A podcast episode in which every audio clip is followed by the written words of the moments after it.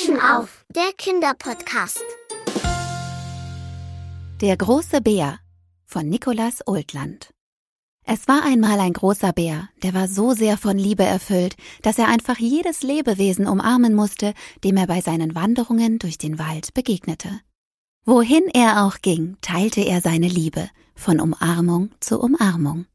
Der große Bär umarmte sogar Tiere, von denen es heißt, dass Bären sie eigentlich fressen. Selbst wenn er auf das leckerste, moppelige kleine Kaninchen traf, blieb er einfach stehen, lächelte und nahm es ganz doll in den Arm.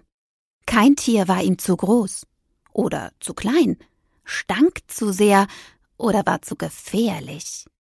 Aber was der große Bär am allerliebsten umarmte, waren Bäume. Kleine Bäume, Apfelbäume, Birnbäume oder Pfirsichbäume. Der große Bär umarmte sie alle. Eines Tages, als der große Bär gerade versuchte, einen Biber und einen Baum gleichzeitig zu umarmen, sah er einen Mann, der mit einer Axt in der Hand in den Wald hineinmarschierte. Der große Bär ging dem Mann hinterher.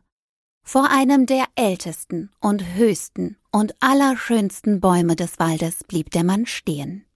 Er betrachtete diesen prächtigen Baum so lange, dass der große Bär glaubte, der Mann würde Bäume genauso sehr lieben wie er selbst.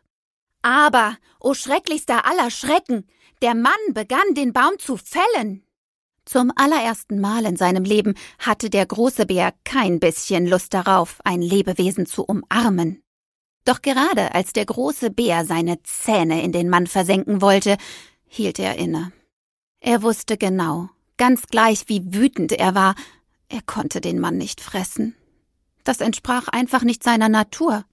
Der große Bär tat einen ganz tiefen Seufzer und entschied sich, das zu tun, was er am besten konnte. Er umarmte den Mann. Ganz doll. Der Mann aber war es gar nicht gewohnt, von einem Bären ganz doll umarmt zu werden.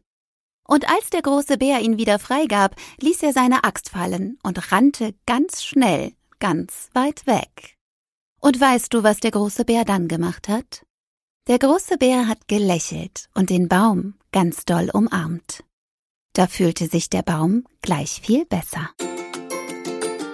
Hör jetzt unseren Kinderpodcast.